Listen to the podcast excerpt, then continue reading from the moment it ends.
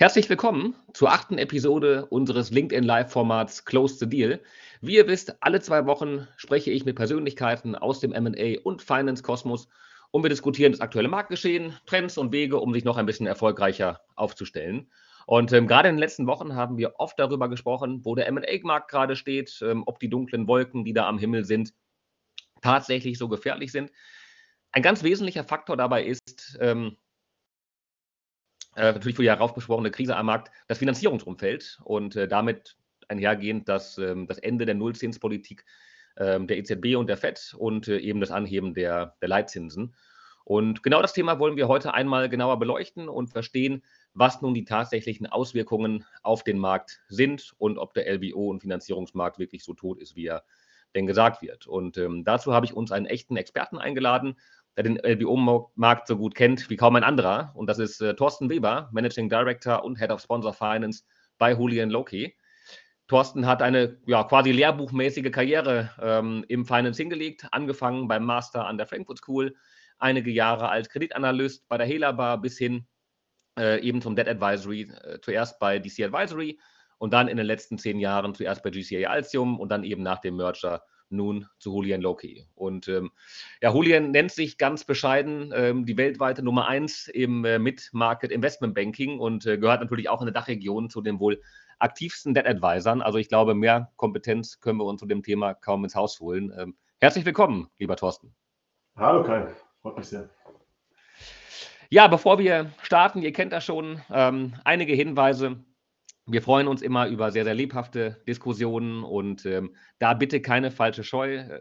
Ich sehe jetzt schon, wir haben sehr, sehr viele sehr erfahrene ähm, MAler und, ähm, und Private Equity Investoren, Finanzierer mit in der Runde bei den Teilnehmern, viele bekannte Gesichter.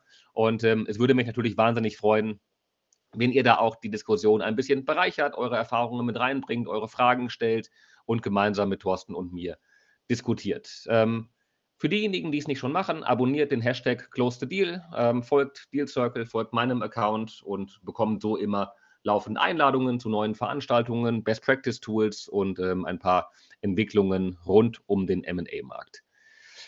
So, nun würde ich aber sagen, Thorsten, wir starten. Und ähm, ich hätte jetzt fast ketzerisch gesagt ähm, oder, oder, gefragt, ob die Banker langsam ähm, schon, schon gestresst sind, weil sie wieder anfangen mussten, DD-Report zu lesen und nicht alles einfach durchzuwinken.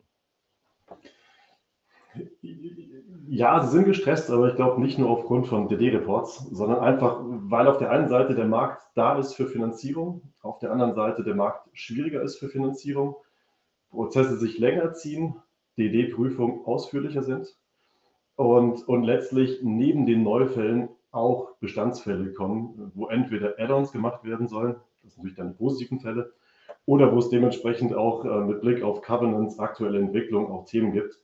Von daher würde ich schon sagen, die Banker sind ziemlich gut beschäftigt. Alle freuen sich, dass bald Weihnachten auch ist und dann dementsprechend das Jahr auch ein Ende findet.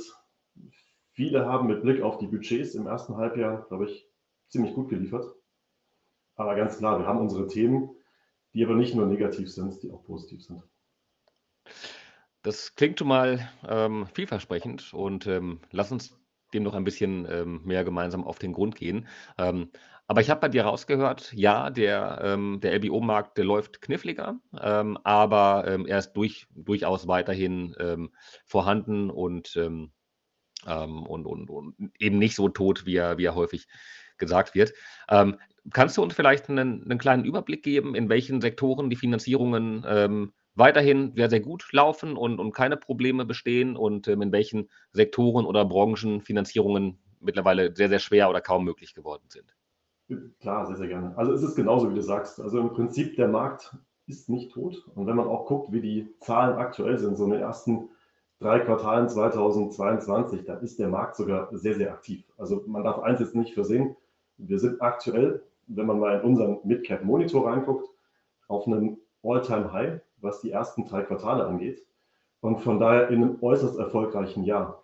Man muss aber ein bisschen unterscheiden, wo bewegen wir uns gerade im Jahr. Da sind wir vielleicht jetzt gerade in einer Phase, die doch schwieriger ist mit Blick auf Transaktionen.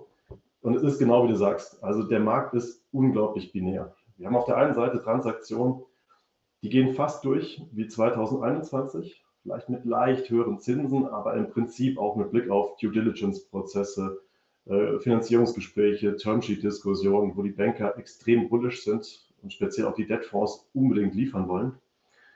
Und das sind halt die Sektoren IT, Software, Healthcare, insbesondere halt auch Bereiche, wo man irgendwo von Recurring Revenues ausgehen kann und wo man eine gewisse Stabilität hat, wo man auch in den letzten Jahren gute Zahlen gesehen hat und dementsprechend eine hohe Attraktivität hat und wo man auch extrem hohe Kaufpreise hat.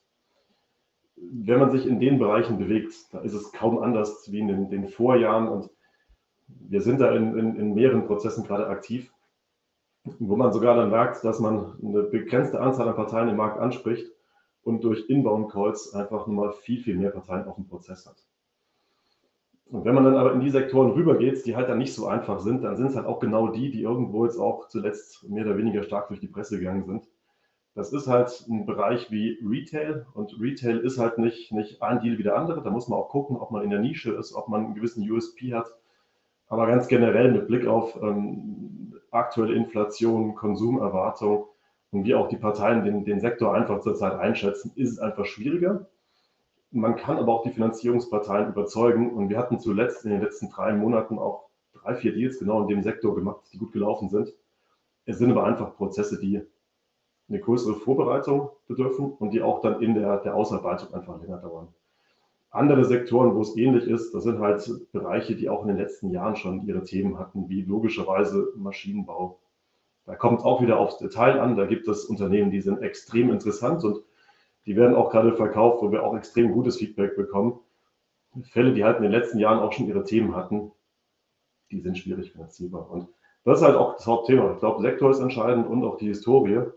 Und wir kommen jetzt gerade aus einer Zeit mit ähm, gewissen Covid-Limitierungen, dadurch auch äh, Zahlen, die vielleicht in manchen Sektoren nicht so gut waren. Wenn ich die Grundlage habe und jetzt einen Deal machen will, dann wird es nicht einfach. Hm.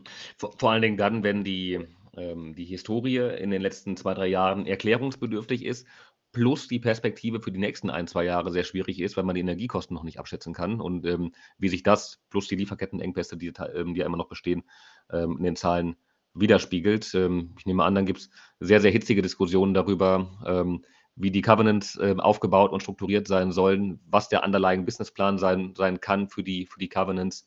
Ähm, da wird wild diskutiert, nehme ich an. Dem ist so. Also das ist schon so, dass wir mit Blick jetzt auf Covenants gar nicht mal per se mit dem Headroom die großen Diskussionen haben, sondern eher mit Blick auf Adjustments. Was kann man wirklich äh, berücksichtigen im Rahmen vom, vom EBTA? Was sollte nicht berücksichtigt werden. Ich glaube, das sind Hauptdiskussionspunkte, die wir auch so in den letzten Jahren äh, in der Ausführlichkeit nicht hatten. Da ist aber auch, glaube ich, dann notwendig, sich einfach das einzelne Geschäft anzugucken. Und genau die Themen, die du sagst, ich meine, das sind halt genau auch die Themen, die äh, manche Sektoren extrem stark beschäftigen, wo man auch selbst jetzt aus den letzten Monaten raus nicht wirklich weiß, wie sich die Energiepreise verändern. Ich glaube, was man zurzeit schon sagen kann, ist, dass sich die Energiepreise zumindest von diesen Hochs, die wir so im zweiten Halbjahr 2022 gesehen haben, doch wieder in einer gewissen Weise eingependelt haben, immer noch auf einem sehr hohen Niveau. Aber man zumindest zurzeit irgendwo so das Gefühl hat, auf dem hohen Niveau hat man zumindest so einen gewissen View drauf, wie sich die nächsten Monate entwickeln. Ich glaube, was jetzt so die letzten Monate generell gezeigt haben, ist, dass äh, wenn man irgendwo glaubt, man hat eine gewisse Sicherheit, es halt sehr schnell Ereignisse geben kann, die die Sicherheit auch wieder verändern. Aber zurzeit würde ich sagen, mit Blick jetzt auch auf Finanzierung 2023, ich wäre jetzt gar nicht mal so pessimistisch. Aber das wird sich alles die nächsten Wochen, Monate zeigen. Ähm, du hast gerade einmal euren Midcap-Monitor angesprochen und ähm, eine, eine, Frage, die mir, die mir im Vorfeld häufiger ähm, gestellt wurde. Ähm, wie denn eure Perspektive auf den Markt ist. Anders gefragt, was denn für euch Midcap bedeutet, in welchen Arten von Transaktionen ihr überhaupt aktiv seid. Also wenn wir heute sprechen, sprechen wir nur über Mid- und Large-Cap-Transaktionen oder sprechen wir auch über das, was wir als Small Cap definieren, äh, über kleine Deals, wo eben auch viele von unseren Zuhörern, ähm, die heute dabei sind, aktiv sind? Genau darüber sprechen. Also wir sind als, vielleicht nur ganz kurz zur Einordnung, als, als äh, Julian Loki, äh, Debt Advisory Team mit Blick auf Sponsor Finance sind wir ganz bewusst extrem breit aufgestellt. Also wir gucken uns logischerweise Transaktionen an mit über 50 Millionen EBITDA. Das ist fairerweise im deutschen Markt aber die Ausnahme. Wenn man sich dann Transaktionen ansieht, so im, in, im Hauptbereich, dann ist das irgendwo zwischen 5 und 15 Millionen EBITDA. Wir haben aber auch bestimmt ein Drittel unserer Deals im letzten Jahr in einem Segment gemacht, das so um die 5 Millionen EBITDA noch deutlich kleiner ist. Und wir haben auch überhaupt keine Scheu, in den Bereich reinzugehen, weil viele einfach den Bereich schwierig finden, weil man einfach nicht die richtigen Kontakte hat, weil man dementsprechend auf lokaler Ebene sich schwer tut, weil man vielleicht auch lieber, das ist ja auch jedem gelassen und das ist auch völlig okay, weil man halt auch lieber vielleicht auf großen Deals arbeitet, mit großen Zahlen, mit ähm, Parteien aus London. Ja, das machen wir auch gerne, aber genauso spannend finden wir es, wenn wir in der Region sprechen, mit den lokalen Bankern. Es erweitert den Horizont. Es äh, kommen Fragen auf, die wir logischerweise nicht von jedem Debtfonds gestellt bekommen. Wir hören auf der anderen Seite aber auch dann ähm, Finanzierungseinschätzung, Angebote, aber auch eine Relationship, die wir so auch nicht von, von, von den ganzen Debtfonds haben. Von daher ist unsere Bandbreite extrem groß. Der Midcap Monitor, fairerweise, der bildet Transaktionen ab, ab 20 Millionen ähm, Finanzierungsvolumen Term Debt bis 500. Da fallen einige Transaktionen durchs Raster, die einfach kleiner sind. Das ist uns auch völlig bewusst. Jetzt muss man nur fairerweise sagen, wenn wir die Bandbreite nach unten erweitern würden, dann würde der Markt einfach sehr, sehr unübersichtlich werden. Dann würde es einige Häuser geben, Sparkassen, Volksbanken, die vielleicht von dem Dokument mal gehört haben, uns dementsprechend Deals melden, die dann in der Rangliste ganz weit oben auf einmal erscheinen. Und andere, die davon gar nichts wissen, die aber auch aktiv sind, würden gar nicht erscheinen. Und da haben wir einfach nicht so den Überblick. Deswegen ist der Monitor vielleicht so ein bisschen losgelöst auch von unserer Business-Aktivität zu sehen. Aber ähm, dementsprechend, also wir haben auch einen, glaube ich, ziemlich guten View auf Transaktionen, wo man EBITDA-seitig so in einem Bereich 1 bis 3 Millionen unterwegs ist und wo man sich da auch ähm, in Prozessen äh, vielleicht mit einer höheren Dealwahrscheinlichkeit ähm, äh, beschäftigen kann, aber auf der anderen Seite logischerweise auch Prozesse hat, die länger dauern. Das ist genau das Segment, in dem wir als Deal Circle natürlich auch ähm, starten, aktiv zu sein, sogar ehrlicherweise noch ein bisschen ähm, weiter drunter und äh, bekommen da schon sehr, sehr regelmäßig ähm, gespiegelt, dass auf der MA-Beraterseite, ähm, wenn man es ganz hart und ganz gemein formuliert, ähm, eben nicht das Finanzierungs- oder Strukturierungs-Know-how vorhanden ist, wie man es vielleicht bei größeren Transaktionen kennt. Dementsprechend auch schnell vorausgesetzt wird, dass Finanzierung ja Käufersache ist und ähm, der Käufer sich dann damit, ähm, damit beschäftigen muss. Auf der anderen Seite ähm, die Käufer, gerade wenn es dann vielleicht ähm, MBI sind, die, ähm, die den Deal machen, ähm, ist auch nicht das Riesenfinanzierungs-Know-how mit einbringen können. Und ähm, dementsprechend würde ich das fast erwarten, dass es für euch ein ähm, attraktives Segment ist, wobei ähm, natürlich die Honorarpotenziale deutlich andere sind als bei den großen Deals. Ja, dem ist so. Das muss man einfach für sich dann selbst entscheiden. Ich glaube, für uns ist ein Segment, das extrem wichtig ist, weil wir einfach auch zu den Häusern auf lokaler Ebene so einen guten Draht haben, dass wir auch mit einer sehr, sehr hohen Dealwahrscheinlichkeit arbeiten können. Und es ist genauso, wie du sagst. Also im Prinzip, wenn du dich halt in dem Umfeld tummelst und dementsprechend die richtigen Kontakte hast und die Finanzierungswahrscheinlichkeit einfach mal deutlich erhöhen kannst, indem du vielleicht auch einfach mit den richtigen Leuten mit einer hohen Wahrscheinlichkeit einen Prozess durchziehen kannst, dann kann sich auch dein Bieter dementsprechend differenzieren. Und dann hast du auch die Möglichkeit, den Deal einfach mit einer höheren Wahrscheinlichkeit nach Hause zu bringen. Dass es andere Fees sind, das ist völlig okay. Aber ich glaube, da muss man irgendwo auch dann ein gewisses, gewisses Mittelmaß dann finden zwischen den Transaktionen, dass es irgendwo im Durchschnitt passt. Das kann ich jetzt für uns bestätigen.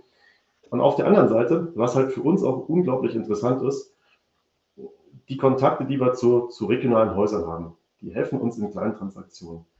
Die helfen uns aber auch in mittelgroßen Transaktionen. Wenn ich einen Deal habe mit 10, 15 Millionen EBITDA und ich möchte irgendwo einen gemischten Bankenclub aufsetzen, dann kann ich logischerweise sagen, und so machen sie auch viele. Ich fokussiere mich einfach auf die Großbanken, das wird schon irgendwie funktionieren und dann bin ich durch. Manchmal, meistens funktioniert es. Nur in den Situationen, wo es nicht so ganz genau funktioniert, dann bist du halt total froh, wenn du auch deine lokalen Häuser hast, die du mit einer hohen Vertrauensbasis in so einen Deal einbeziehen kannst und dann auch äh, irgendwo mal Leute am Tisch bekommst, die man normalerweise bei 15 Millionen EBITDA nicht sieht, die aber einfach auch der Gamechanger sein können.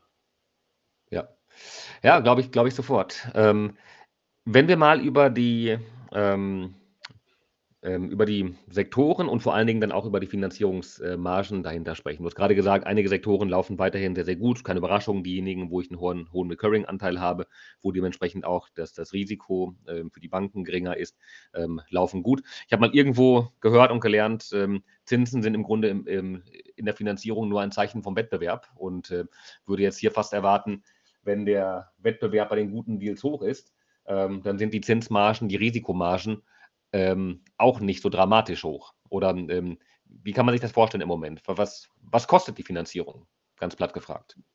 Genau, also ich glaube, die Unterschiede, die sind da zwischen Deals, wo es wirklich einen hohen Wettbewerb gibt und auf der anderen Seite Deals, wo es halt dann doch auch in der Wahrnehmung der Finanzierungsparteien übersichtlicher ist. Es ist aber jetzt auch kein Riesenunterschied. Also man muss einfach sagen, was kostet mich eine Senior-Finanzierung, Senior Leverage, drei bis vier Mal im jeweiligen Sektor, wo es halt dann irgendwo schon an, an maximales Volumen geht, der irgendwo bei der Blended Marge in der Größenordnung sein von 4 bis 4,5 Prozent. Das ist aber auch de facto die Bandbreite zwischen jetzt wirklich einer günstigen Finanzierung und einer teuren Finanzierung. Geht eher dann so ein bisschen darum, wo ist wirklich mein Fokus? Und wenn ich jetzt aus den letzten Deals so ein bisschen berichte, wenn wir halt dann Sektoren haben, die ähm, die, die vielleicht auch nicht so einfach sind, dann ist trotzdem das Thema Finanzierungsvolumen schon mitentscheidend, dass man irgendwo das anfänglich maximiert. Und da geht es dann schon eher darum, da den richtigen Betrag generieren zu können. Und auf der anderen Seite halt bei den Zinsen sind dann 25 Basispunkte irgendwo egal. Weil aber auch die Bandbreite so ist, wie sie ist. Du wirst jetzt nicht, wenn du sagst, und ich will nur einen Turn weniger, dann, dann mag ich 3% Zins bekommen. Das geht nicht. Das ist jenseits von den Risikokosten der Banken und das würde auch keiner anbieten. Bei den Debtfonds bist du irgendwo in der Größenordnung bei einem ähm, sehr guten Deal mit hoher Competition von wahrscheinlich so 6,75, vielleicht ein bisschen günstiger. Wo man auf jeden Fall darauf achten sollte, ist das Margin Ratchet, weil das ist so im ersten Blick vielleicht gar nicht so das Entscheidende und auch selbst immer auf die großen Zahlen, was zahle ich zu Beginn. Wenn ich aber wirklich einen Case habe, der dann schnell runtergeht, dann kann ich halt über das Ratchet wahnsinnig profitieren und kann dementsprechend auch schnell eine günstigere Finanzierung haben. Das sind so die Finanzierungen auf der Unitranche-Seite, wo ich sagen würde, mit viel Competition sollte es nicht so viel Competition geben, dann wäre ich jetzt aber auch nicht bei einer signifikant höheren äh, Marge, sondern vielleicht so bei den 7,25 plus minus. Ich glaube, was im jetzigen Markt fast noch entscheidender ist als einfach nur die Marge, das ist ähm, die Höhe einfach des, des, des Basiszinses. Und wenn wir noch in, vor ein, zwei immer so ein bisschen gespaßt haben, ob wir überhaupt eine Hedging-Regelung einbauen oder ob wir nicht darauf verzichten, weil die eh nie zum Tragen kommt.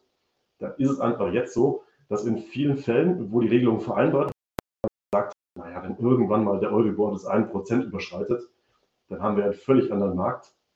Naja, das ist ein Jahr später und der Markt ist nicht völlig anders und es gibt die Requirements, dass man einfach ein Hedging durchführt. Zurzeit sind wir bei Euribor deutlich drüber. Die Swap Rate ist nochmal deutlich höher. Von daher, wenn ich jetzt roundabout einfach sage, und das sind jetzt große Zahlen einfach nur, es kommt eine Base Rate zwischen 1,5 und 2 Prozent und perspektivisch vielleicht sogar einen Tick mehr obendrauf, nicht der Margenunterschied der große äh, Gamechanger, sondern einfach die Frage, zahle ich 4 Prozent Marge wie früher? Oder bin ich jetzt irgendwo mit der Base Rate bei 6 Prozent und beim Debtfonds bin ich bei 7 Prozent oder bin ich eher bei 9, 9,5 Prozent? Und das sind schon Diskussionen, die wir sehen, aber auch im Rahmen von von, von Businessplänen auch diskutieren, was dann das richtige Instrument ist. Und wo man einfach auch gucken muss, wie dann dementsprechend sich der Case mit Blick auf die Planung verhält. Ähm, nehmen wir das mal ein bisschen auseinander. Du hast ähm, gerade ganz, ganz viele spannende Dinge gesagt ähm, und vor allen Dingen auf die Unterschiede Debtfonds versus ähm, ähm, normale Senior Loans würde ich gleich gerne nochmal mit dir ein bisschen ähm, detaillierter eingehen. du hast aber auch gerade ein paar technische äh, Begriffe verwendet, die oder anderen Hörer äh, vielleicht nicht selbstverständlich und ganz klar sind. Vielleicht kannst du da nochmal ähm, als LBO-Finanzierung ähm, 1.0 ähm, ein paar Begriffe ähm, erklären. Du hast gerade sowohl von den Ratchets gesprochen, als auch ähm, das Thema Hedging im Rahmen der Finanzierungen angesprochen. Kannst du auf die beiden Themen nochmal kurz eingehen, um alle Teilnehmer abzuholen? Ja, ganz klar. Also was meint Margin Ratchet? Also im Prinzip, man vereinbart anfänglich eine Verzinsung mit der Finanzierungspartei. Jetzt ist es aber so, dass die, der normale LBO-Case irgendwo auf Wachstum ausgelegt ist. Wenn ich dementsprechend auf der einen Seite Wachstum generiere, dadurch Cash generiere und dadurch mein Leverage, mein Verschuldungsgrad einfach reduziere, ist es ja eigentlich so intuitiv, dass ich bei einem geringeren Verschuldungsgrad auch weniger Zins bezahle. Und dementsprechend vereinbart man in vielen Transaktionen, eigentlich in, also wie in allen, allen Transaktionen, neben jetzt der anfänglichen Verzinsung auch eine Verzinsung im Rahmen von verschiedenen Stufen. Was passiert, wenn, die, wenn die, die, der, der Verschuldungsgrad auf einem tieferen Niveau ist? Welchen Zins zahle ich dann? Und das zieht sich dann durch. Das sind drei oder vier Stufen. Da geht es dann so in 0,5 mal EBITDA-Schritten in der Regel runter. Auf der Pricing-Seite geht es dann zum Beispiel um 25 Basispunkte jeweils runter. Und das ist halt eine Möglichkeit auch von jetzt einem geringeren Risiko aufgrund einer guten Entwicklung als Kreditnehmer zu profitieren. Das Ganze hat aber auch, wenn man ehrlich ist, so ein bisschen auch den Vorteil für die Bank, wenn man es so macht. Dann hat man irgendwo auch ein Pricing, wo sich der Kreditnehmer wiederfindet. Und ich meine, was wäre der Umkehrschluss, wenn ich als Kreditnehmer im Jahr drei immer noch meine hohen anfänglichen Zinsen zahlen würde? Ich könnte zur Bank gehen und sagen, es ist einfach ungerecht. Dann kann die Bank sagen, es gibt tausend Gründe, warum es doch gerecht ist. Dann ist aber das Risiko, dass ich mir einfach eine andere Bank suche und einfach refinanziere. Und so hat man es ganz klar geregelt, was passiert, wenn die Firma wirklich eine Bonität besser wird und dementsprechend eine Entschuldung stattfindet. Das ist das Thema Margin, also im Prinzip so Stufenverhalten mit Blick auf die Verzinsung. Das andere Thema ist ähm, das Thema Hedging. Hedging bedeutet einfach nur Absicherung. Und eine Absicherung mit Blick auf die Zinsen ist deswegen wichtig, weil ich ja zu Beginn der Finanzierung und die Finanzierungslaufzeit ist in der Regel sechs oder sieben Jahre äh, einen Businessplan verabschiede, wo ich gewisse Zinsannahmen treffe. Wenn ich jetzt aus der Situation 2019 raus sage, wir haben negativen Euribor, äh, Base Rate gibt es nicht, Hedging brauche ich nicht, dann habe ich ja schon die offene Flanke im Businessplan, was passiert, wenn es wie zurzeit ist, dass einfach die Zinsen um 2% steigen und damit einfach meine Zinsausgaben, meine Cash-Situation schlechter ist. Um jetzt diesen Punkt dementsprechend zu mitigieren, äh, fordern Finanzierungsparteien, dass man sich gegen diese steigenden Zinsen absichert. Nicht komplett, aber anteilig. Und indem man das macht, hat man halt die Möglichkeit, ähm, die, die Zinsrisiken, die potenziell auf die Laufzeit von sieben Jahren entstehen, zu reduzieren und dementsprechend ähm, dann den Plan irgendwo berechenbarer zu machen. Und das ist dann genau diese, diese Absicherungsnotwendigkeit, dass man vorher vereinbart, ab wann, für wie viel vom Finanzierungsvolumen und für welche Laufzeit man sich absichern muss, damit der Banker auch das Risiko eines steigenden Zinses im Businessplan limitiert wird. Perfekt. Vielen Dank, lieber Thorsten. Ähm, ganz hilfreich sicherlich nochmal für, ähm, für, die Ein für die Einschätzung. Ähm, genau, du hast gerade ähm, ganz schön die, ähm, das Beispiel aufgemacht. 4, ähm, 4,5 Prozent Marge plus Leitzins ist man schnell bei, bei, bei über 6 Prozent. Die Debtfonds liegen bei 6,5, 6,75 Prozent. Was ist der Vorteil von einem, von einem Debtfonds? Warum sollte ich mit dem ähm, in die Finanzierung hineingehen, wenn es fast genauso teuer ist wie mit einer klassischen Bank? Die Vorteile liegen, es gibt ein paar Punkte, die beim Debtfonds vielleicht attraktiv sind. Und ich meine, das, was jetzt ähm, der große Unterschiedsfaktor in, in monetären Punkten ist, habe ich ja gerade gesagt, das ist die Verzinsung. Ein Punkt, äh, der es äh, attraktiv macht, ist einfach, dass man über einen Debtfonds in der Regel ein höheres Finanzierungsvolumen bekommt. Jetzt mal eine ganz plumpe Daumenregel, wenn ich sage, einem guten Sektor bekomme ich äh, für eine Senior-Finanzierung über eine Bank einen Verschuldungsgrad von 3,5 bis 4 Mal aufs zugrunde liegende EBITDA. Da ist so die Daumenregel, dass der Debtfonds mir in der Regel wahrscheinlich einmal mehr finanzieren wird. Eher so viereinhalb bis fünfmal.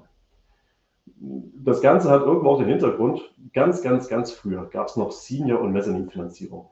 Das war vor der Finanzkrise aber auch mit auch den ganzen Diskussionen, die man im Rahmen von Restrukturierungsgesprächen hatte. Man hatte drei Parteien am Tisch, das vier Parteien, den Unternehmer, den Gesellschafter, den Senior Banker und den Mezzaninpartner. Das hat das Ganze wahnsinnig mühsam gemacht, weil es einfach unterschiedlichste Interessen in unterschiedlichsten Kapitalschichten gab.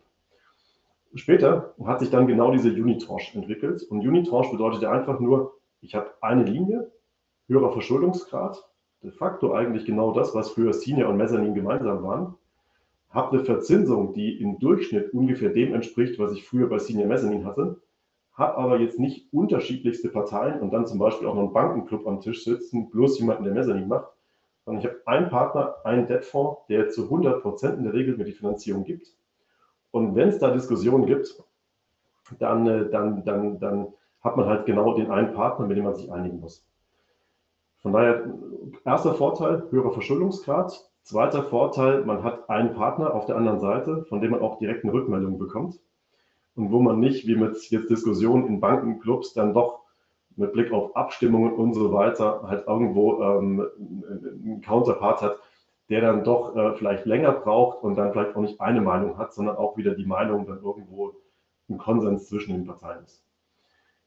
Der Vorteil kann aber auch Nachteil sein. Man bekommt ein Feedback. Wenn das Feedback einem nicht genehm ist, dann hat man aber auch das Feedback von der einen Partei bekommen und das ändern zu können, ist auch nicht ganz so einfach. Wenn ich jetzt einen Bankenclub habe und ich möchte ein Add-on machen, einer findet es gut und drei finden es nicht gut und der eine gibt mir im Rahmen von einer nicht zugesagten äh, Akquisitionslinie das Geld, dann kann ich die Finanzierung erhöhen und den dementsprechend nutzen. Und, äh, und das ist ein bisschen der Vorteil. Man hat einen Ansprechpartner, man hat eine höhere Flexibilität bei Debtfonds in der Regel. Das bedeutet auch mit Blick jetzt auf Finanzkennzahlen, Financial Covenants, dass man einfach so ein bisschen mehr Puffer, ein bisschen mehr Spiel hat. Ähm, man hat mit Blick auf, auf Adjustment-Möglichkeiten, die ich vorhin genannt habe, ein bisschen mehr Spielmöglichkeiten. Das sind so die, die Themen, die helfen. Bloß nochmal ein Punkt, wenn ich zum Beispiel jetzt ein Unternehmen erwerbe und möchte eine Buy-and-Build-Strategie gehen dann geht es ja darum, dass ich auch in der Zukunft höhere Finanzierungsmittel haben möchte, um das Wachstum über Zukäufe zu finanzieren. Wenn ich auf der anderen Seite dann aber ein Bankenkonsortium habe, es kann auch schnell gehen, aber in der Regel gibt es dann doch Abstimmungen. Banken brauchen internen Prozessen länger als Debtfonds. Der Debtfonds ist bei sowas einfach schneller. Vom Finanzierungsvolumen ist es ein Tick höher und man hat halt eher auch die Möglichkeit, bei einem Bild sehr aggressiv zu fahren. Ich glaube, das sind so die, die Punkte, die für Debtfonds sprechen. Jetzt möchte ich gar nicht jetzt eine Marketing-Schulung machen für, für Debtfonds, aber ich glaube, das sind auch die Punkte, die Debtfonds-Manager jetzt hier nennen würden. Die Vorteile bei Bankkonsortien und bei Banken habe ich ja vorhin auch gesagt. Das ist einmal das Pricing, es ist aber auch, dass man einfach unterschiedliche Ansprechpartner hat, unterschiedliche Meinungen und, und dementsprechend aber auch einfach auf andere Bankdienstleistungen zugreifen kann. Das Thema Absicherung, Hedging habe ich angesprochen. Ein Debtfonds wird kein Hedging anbieten können. Okay. Ähm, an dieser Stelle auch nochmal der Hinweis an die, an die Teilnehmer. Ich sehe sehr, sehr viele bekannte Gesichter und auch sehr, sehr viele erfahrene Banker, MAler, Investoren. Ähm, schaltet euch mit ein, stellt ein paar Fragen, diskutiert mit, bringt eure Erfahrungen ein. Ähm, vielleicht auch ähm, kritischer Natur, wo ihr vielleicht gerade bei Deals Probleme habt ähm, und ähm, das Finanzierungsumfeld doch nicht so einfach und, und, äh, und weiterhin offen ist, wie das Herr Thorsten gerade, darstellt. also keine Scheu, und diskutiert sehr, sehr gerne mit. Und das ging sehr schnell. Da kam direkt die erste Wortmeldung. Ähm, ich versuche einmal, dich mit reinzunehmen.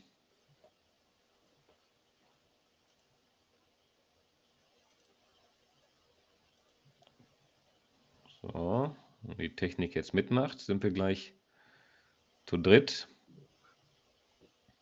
Noch macht die Technik aber nicht mit. Ähm, es kann sich nur noch um Sekunden handeln.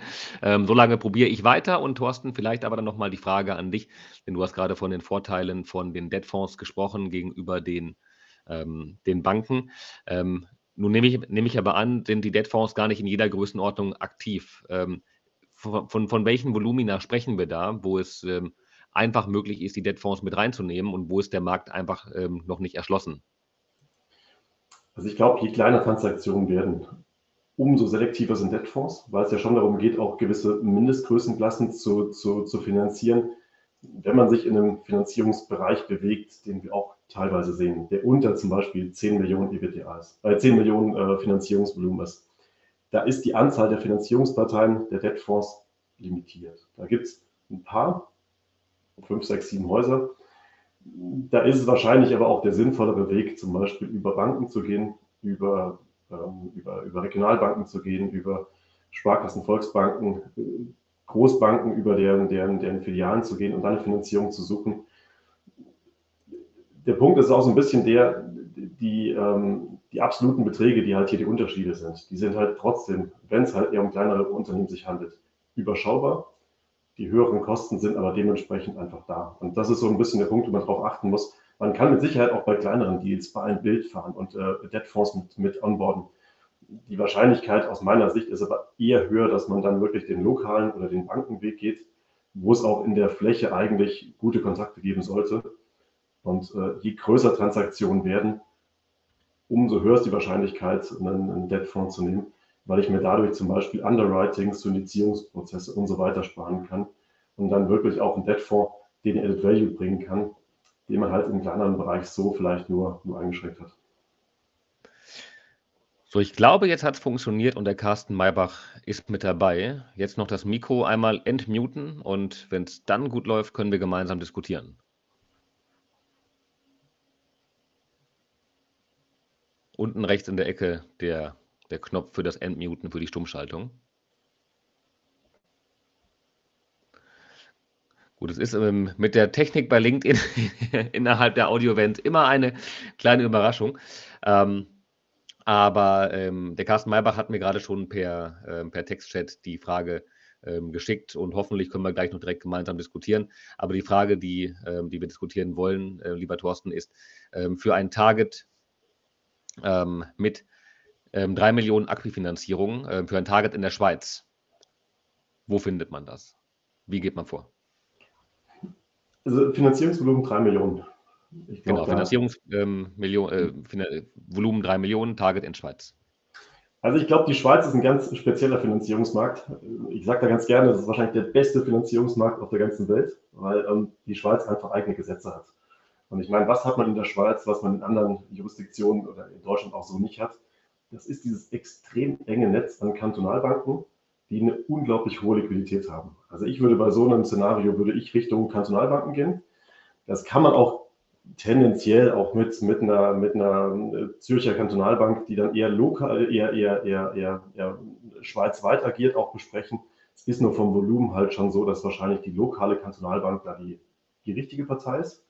Oder halt einfach wirklich mit kleineren äh, lokalen Schweizer Banken.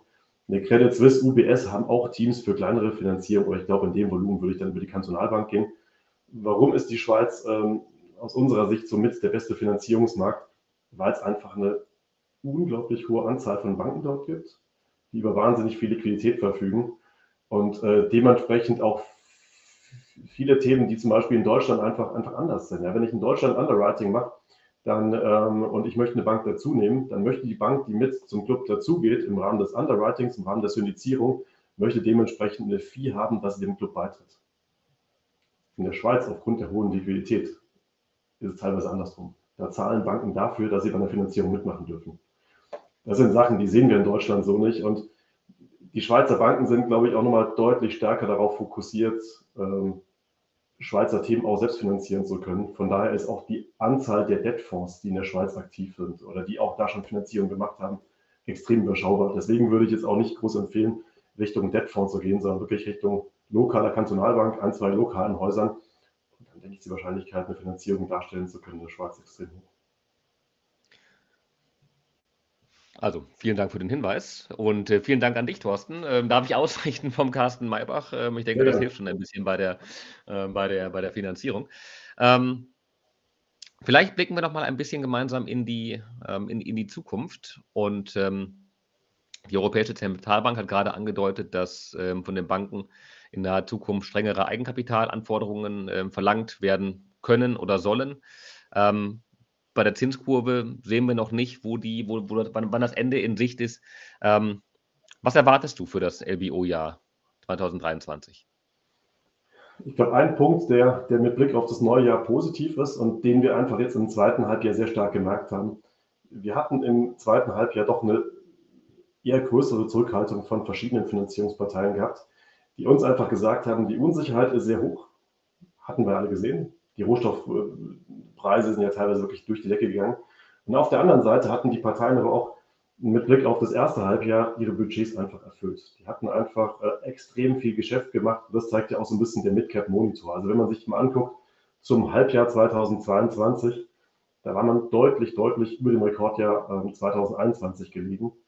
Bedeutet ja nichts anderes wie, es gab einfach viele Finanzierungen, Parteien haben Budgets erfüllt und waren dementsprechend mit dem Jahr per se zufrieden. Das hat sich dann auch wieder darin ausgewirkt, dass man gesagt hat, also ich muss jetzt in der zweiten Jahreshälfte auf Biegen und Brechen keine Finanzierung machen und bin vielleicht teilweise eher ein bisschen zurückhaltend. Das gilt jetzt nicht für alle Parteien, ganz klar, aber das gilt, gilt schon für, für einen Teil der, der, der aktiven Parteien im, im deutschen Markt.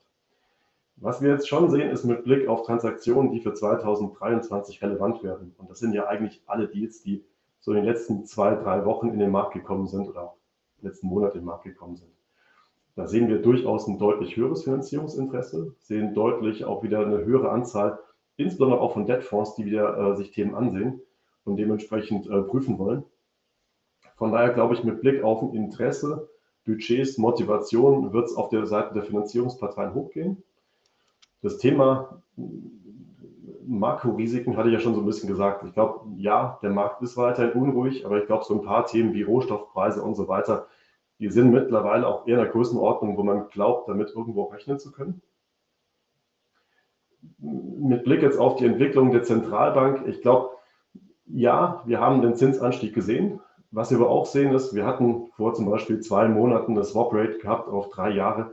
Die war, also das ist so der, der, der, der, der mögliche Zinssatz, auf den man einen Swap vereinbaren kann für die Laufzeit von drei Jahren. Swap bedeutet, man tauscht ähm, jetzt in unserem Fall hier eine flexible Basisverzinsung gegen eine feste Basisverzinsung. Wenn ich das mir angucke, dann war ich noch vor sechs, acht Wochen bei drei Prozent, die ich jetzt zahlen würde, um den flexiblen Zins ähm, hergeben zu können. Da bin ich jetzt ungefähr so bei 2,6, 2,7. Bedeutet, der Index geht auch wieder so ein bisschen runter und geht auch so in die Richtung, dass die Zinsen wohl irgendwo auf ein Niveau gehen, dass man sagt, da, da hat man jetzt eine, eine, Größe, mit der man vielleicht ähm, rechnen kann, dass es einen Anstieg gibt, aber auch der nicht durch die Decke geht. Wenn man sich dann mal anguckt, so die ganzen Makrothemen, ich glaube jetzt verbunden mit der Zinsentwicklung, konnte man ja fast jeden Tag in der Zeitung lesen, wie die schlimmen Auswirkungen sind auf den Immobilienmarkt und äh, wie da die Käuferzurückhaltung zunimmt und so weiter. Wenn man das schon bei 1,5 Prozent Euro hat, dann will man das, glaube ich, gar nicht erleben, was passieren würde, wenn man 3,5 Prozent wäre. Von daher, glaube ich, muss die EZB da auch in einer gewissen Weise klar auf die Inflation reagieren.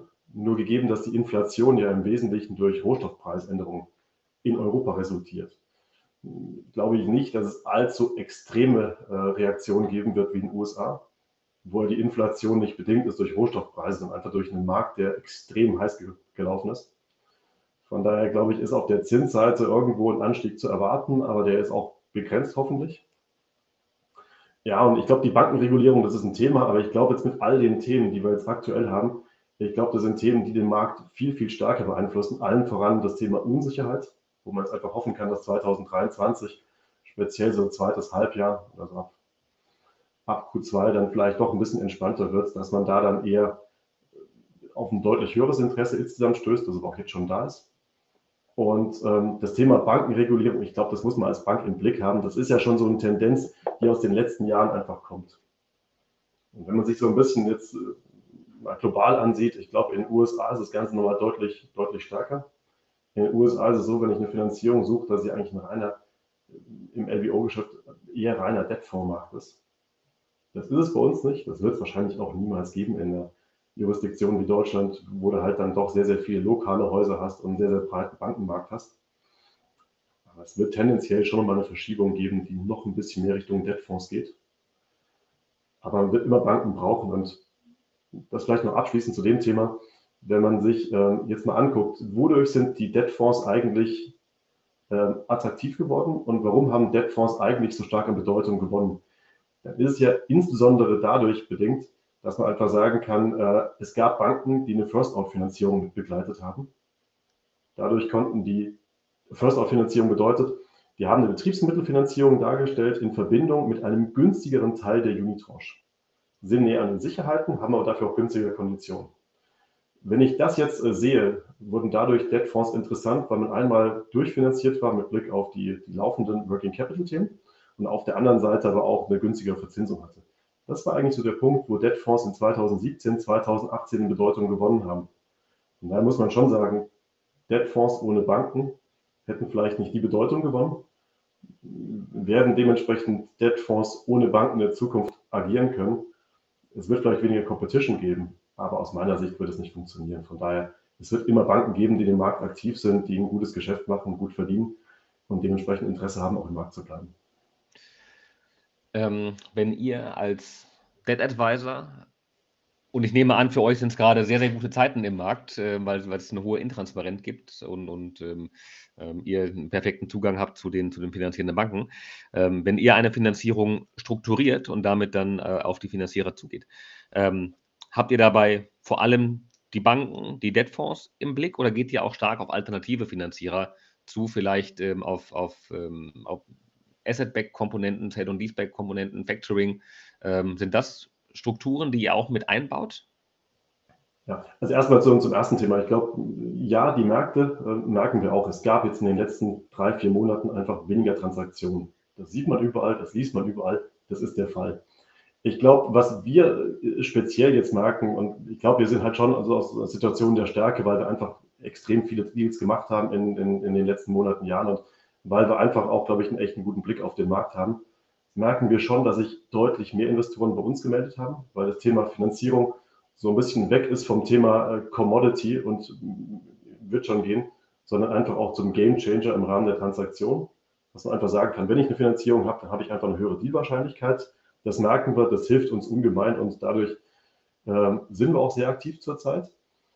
Mit Blick auf die Finanzierungsarten, ich glaube, es kommt immer so ein bisschen darauf an, wie die Situation ist. Also wenn es jetzt wirklich eine Auktion ist und ich nach einer Finanzierung suchen muss, ich glaube, da helfen mir einfach Asset-Backed Asset Finanzierung oder auch ein Factoring nicht so richtig, weil es doch in der Implementierung einfach deutlich länger dauert und ich einfach dann die normale Prozesstimeline nicht mitgehen kann. Plus, ich habe dann auch einfach ähm, mit Blick auf eine Prüfung, Prüfung von zum Beispiel jetzt, jetzt im Sale Lease Back und so weiter, habe ich einfach Themen zu absolvieren, die kann ich als Käufer gar nicht.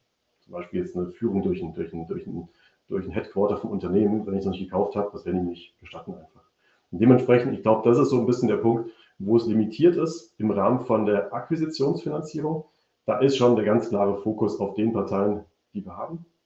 Nur, man muss fairerweise auch sagen, wenn man sagt, man spricht mit Banken und Debtfonds, wenn man mal die Liste ganz, ganz weit ähm, spinnt, dann kommt man da auf 70 bis 80 Parteien, die sich den deutschen Markt angucken, die man ansprechen kann.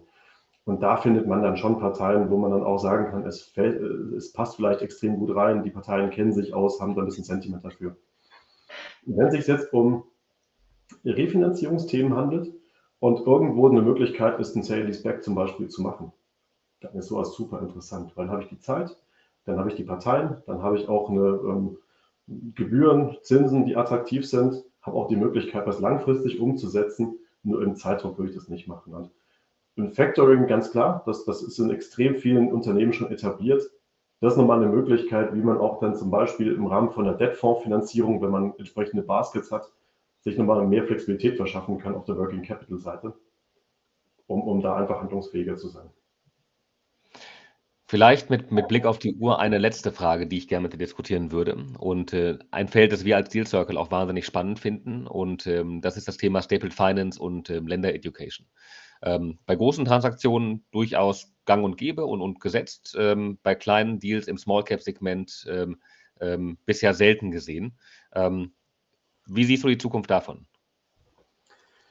Also wir als Haus, jetzt geht es eher so ein bisschen mittelgroße, große Transaktionen. Wir machen das selektiv, wo wir einfach glauben, es bringt ein Added Value, indem man besser erklären kann, indem man den Prozess beschleunigen kann, indem man den Prozess transparenter gestalten kann und dementsprechend auch einfach die Parteien mit der richtigen Message ansprechen kann.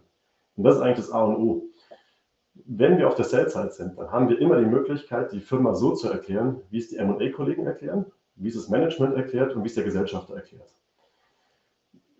das ist auch der ganz große Vorteil, weil dadurch hat man auch keinen Kommunikations- und keinen, keinen, keinen, jetzt, äh, keinen, keinen Verlust im Rahmen dessen, was man erwähnen würde. Und damit kann man sicherstellen, dass man so einen Prozess zumindest stringent durchgehen kann. Es gibt dann logischerweise auch Absagen, die begründet sind, aber man hat zumindest die richtige Message gesendet. Wenn ich jetzt dem Investor komplett den Prozess überlasse, dann kann es logischerweise auch sehr gut gehen. Und wenn wir einen Investor unterstützen, dann läuft es sogar sehr, sehr gut. Das ist Spaß, ja. Aber nein, aber, aber dann, dann kann es auch gut gehen. Aber ehrlich gesagt, dann ist es halt schon so, dass man es halt nicht aus erster Hand hört, sondern halt äh, über jemanden, der es erklärt bekommen hat, von jemandem auf einem Info-Memo, was jemand anders geschrieben wurde. Von daher ist so ein bisschen der Punkt, dass man wahrscheinlich das bessere Ergebnis erzielt im Rahmen der Land Education, weil man einfach das Thema besser erklärt. Jetzt haben wir halt den Unterschied, wenn wir jetzt bei großen Deals sowas machen, da können wir tendenziell 50, 60 Parteien ansprechen. Und wir bekommen auch immer wieder die Fragen gestellt, sag mal, warum hast du mich auf den Deal nicht angesprochen? Die Frage ist relativ gut erklärbar. Wir machen sowas immer selektiv. Wir machen so Richtung 25 Parteien plus minus, die wir in so einen Prozess einbeziehen.